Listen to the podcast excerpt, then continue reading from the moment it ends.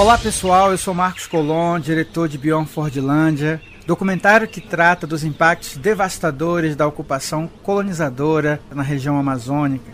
A série de podcast de Mara Regia e Elizabeth Oliveira, que conta com o apoio da Rainforest Journalism Fund, em parceria com o Pullet Center, denuncia na voz e na poesia de personagens locais, como seu Francisco Bezerra Oliveira e seu João do Mel, toda a desorientação dos colonizadores causada pelo uso excessivo, abusivo dos agrotóxicos, que para além dos insetos, afeta também as comunidades tradicionais da região. Seu João do Mel é um grande exemplo disso. A terra, o ouro, madeira de lei são todos tesouro dos homens da lei.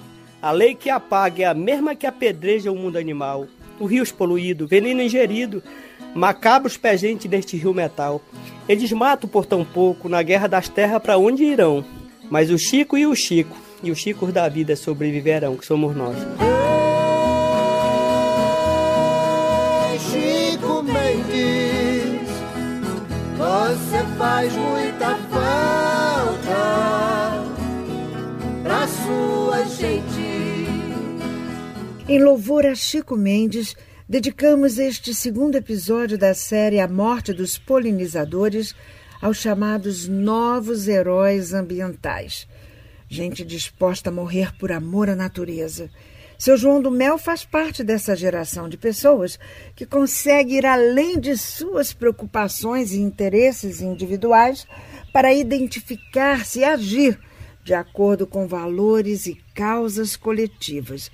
São homens comuns e anônimos, como seu João do Mel, que por sinal vive cercado de plantios de soja por todos os lados, outros filhos de Belterra, município que fica ao oeste do Pará, também haverão de compartilhar suas histórias de resistência ao descaso das autoridades, às pressões políticas e econômicas de toda a ordem, desgraçadamente pulverização do veneno que transformou suas terras num cemitério de colmeias.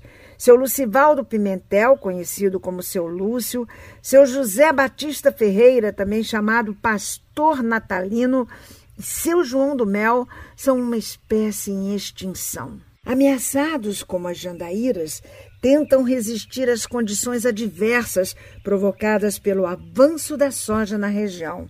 Uma verdadeira bomba atômica com impactos devastadores. Pessoal não gosta de ouvir seu João do Mel falar assim, mas nosso herói ambiental não se intimida. A soja, quando chegou aqui, eu, eu até fiz uma matéria que foi até meia pesada, que eu falei, a bomba atômica chegou em Belterra. Então o pessoal, ah, tu não deveria falar isso. Eu falo e, e falei e falo. Porque o impacto dessa, dessa soja em Belterra foi muito cruel, principalmente com as abelhas sem ferrão. E com ferrão também. Porque há 20 anos atrás, uma abelha canuda, Escapto tiguna SP3, ela produzia numa faixa de 6 a 7 quilos de mel. Hoje ela não está produzindo meio quilo. E se você tirar, acaba o enxame. Infelizmente, é afetado mais o pasto baixo. E também o pasto alto agora, porque vem no vento. Não tem jeito, a pulverização vem no vento. E a chuva também, é, né? Tudo, tudo. De qualquer jeito, não, não, não tem saída. É. Agora, tão ruim quanto o veneno né, é a perda do habitat. A gente sabe que, infelizmente, o estado do Pará é um estado que vem sofrendo muito com queimadas e desmatamento. E, com isso, a perda do habitat. Não é? Como é que o senhor vê essa situação para que elas sobrevivam nesse cenário? Olha, Mara, eu, eu acompanho muitos pesquisadores e cientistas há muito tempo que ele fala se as abelhas forem extintas de cima da terra, o ser humano também ah, vai haver um desequilíbrio muito cruel, porque você sabe que é o ecossistema, uma coisa né, equilibra a outra. Então, a abelha eu comparo ela como sal. Ela dá o tempero na natureza e ninguém vê. Então, infelizmente, o homem não vê isso, o homem vê só a ambição. A ambição, a ambição e não tem limite, não tem.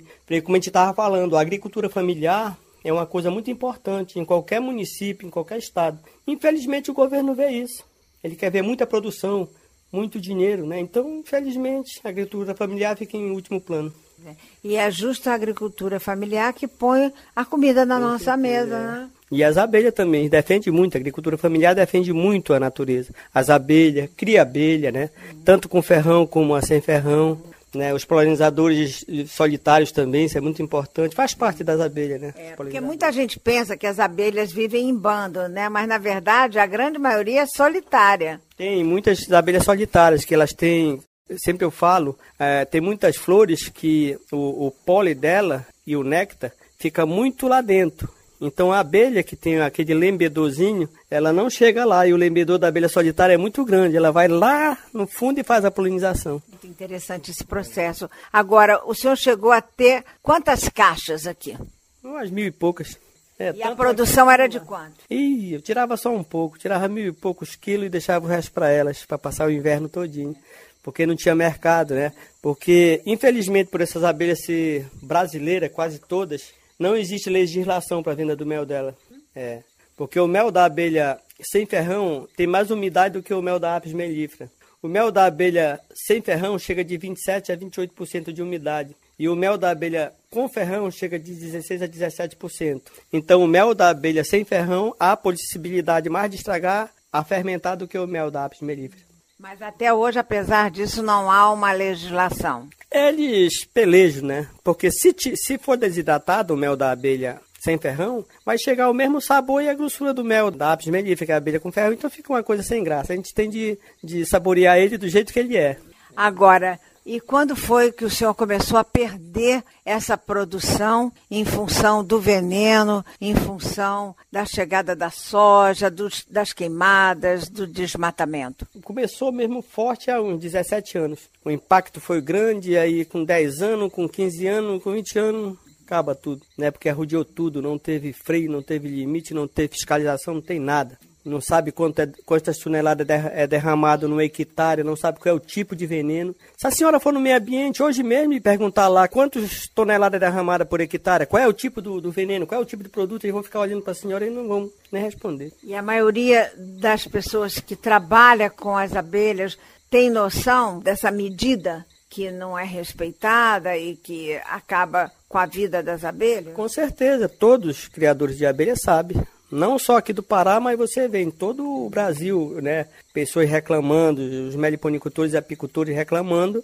do que está acontecendo. Mortalidade de abelha em todo canto. Então, infelizmente, eu acho que o governo deveria ver, colocar um órgão competente.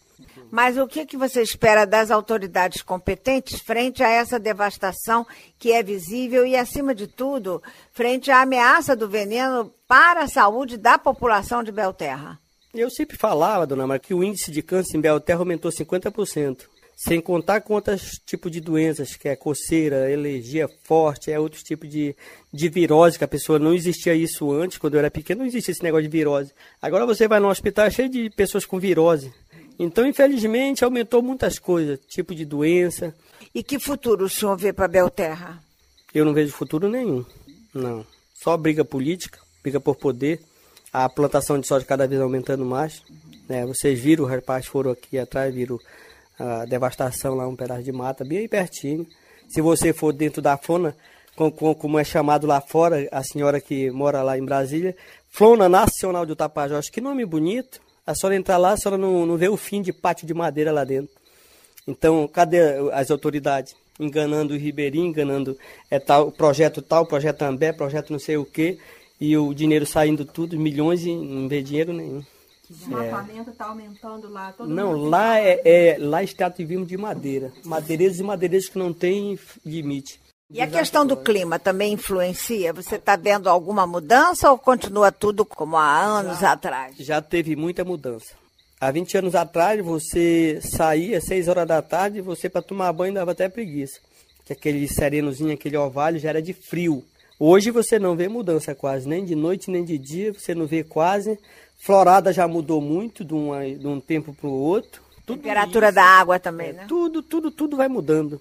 Porque o homem mexe na natureza e a, a natureza vai lá, vai dando coice dela também, até chegar que Deus o livre um furacão, um terremoto, uma tempestade mais forte. Ela, ela reage, né? É. Mas vamos lá então conhecer o que restou né, dessas nossas abelhas. Vamos conhecer o cemitério das abelhas do seu João do Mel. É, com certeza. E nós, nós, nós batemos em música de Mocegão, em música, nossos amigos Neutro Pantoja, Chardival, Nordo Mocegão, fazia letra de música para para ir para a avenida, mas infelizmente, como eu falei para o nosso pro meu amigo ali, que ele telefonou, não, eu já estou cansado disso, não vou dar entrevista nenhuma. Como não. é que eram as músicas? Quem canta para mim? Tem alguma Eu vou falar, vou falar, né? Tinha música que dizia assim: Quero saber quem derrubou a castanheira, as seringueiras, quem será quem destruiu? Quem arrancou e tocou fogo nas palmeiras? Ganhou dinheiro, mas o mundo poluiu. Os inconscientes agredindo a natureza, esburacando e envenenando nosso chão. O que é transgênico chegou em minha mesa? O adubo químico é o tempero do feijão. Tanta dor se espalha pelos seringás. É como veneno, a dor também se espalha e chega ao centro da cidade de Belterra, perto da rua de barro onde mora seu Lucivaldo Pimentel, conhecido como seu Lúcio. Sua casa fica a uma distância de apenas 10 metros de uma área de mais de 60 hectares de plantio de soja. Com os olhos marejados e o corpo marcado pela dor de uma queda que estourou sua oitava vértebra, seu Lúcio, aos 46 anos, reconta sua história em Belterra antes da chegada da soja por lá. Quando eu vim para cá, morar aqui, não tinha essa soja aí. Era uma floresta igualmente aquela lá, ó, aquela grande lá. Aí com pouco tempo depois eles chegaram, Eles quem? O- os gaúchos, o cara vendeu para eles aí, aí eles meteram a máquina, derrubaram tudo. Mas isso era terra pública ou era invasão? Não, essa terra é da União.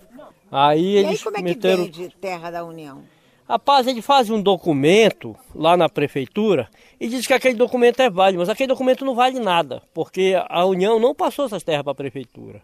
Aí eles chegaram, meteram o trator, derrubaram. Aí eu teve uma, um problema com eles. Logo que eles derrubaram aí, eles meteram um veneno para matar o mato aí, matou minha plantação tudinho. Você tinha Aí- plantação de quê? Eu tinha uma faixa de uns 50 pés de coco, tinha a maniva, que eu tinha plantado bastante maniva, e tinha também bastante pé de laranja, cupuaçu, todo tipo de plantas frutíferas, né? Morreu.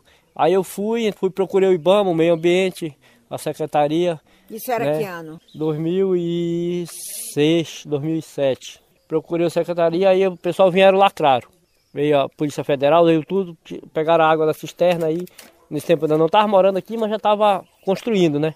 Aí vieram lacrar isso aí. Foi proibido plantação aí. Aí passaram uns oito anos sem plantar. Aí quando foi 2010 para cá começaram a plantar de novo.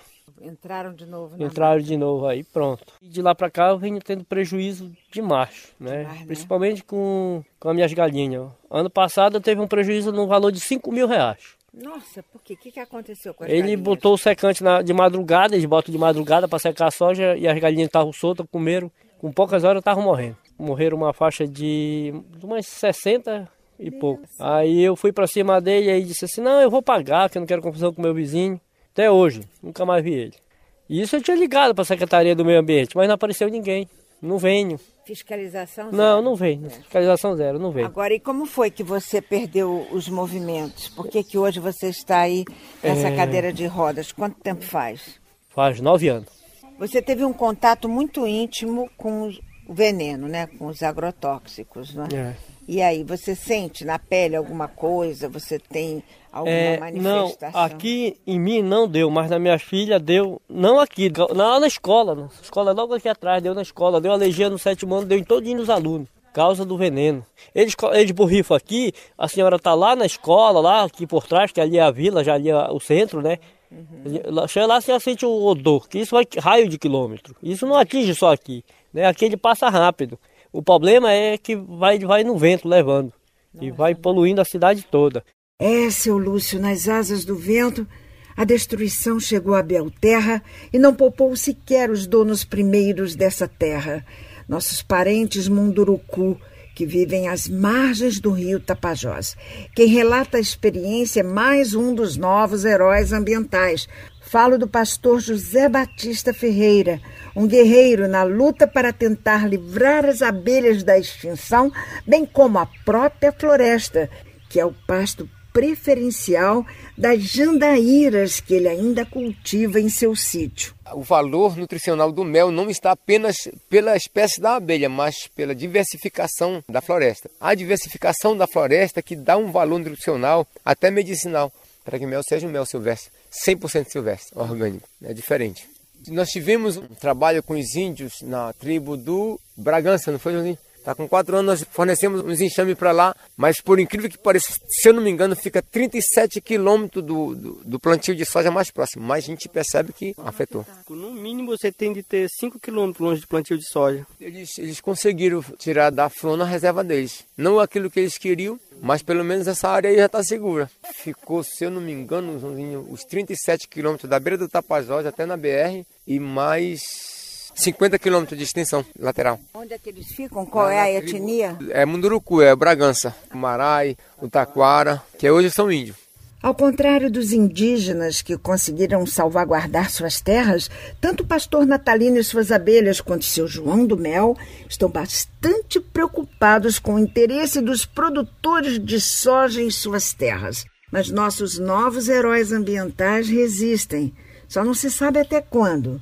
A propósito, vamos ouvir o que tem a dizer seu João do Mel dos sojeiros que desejam comprar o seu sítio. Eu vendo para outro, mas para eles não. Mas se vender no outro dia tá tudo no chão, meu irmão. É. Por maior que seja a oferta, o senhor não pretende não, dar não. esse passo. O senhor quer morar aqui, viver não, aqui. Não. Se tivesse quem comprasse, eu ia embora daqui. É? É, porque tá tudo arrodeado, né?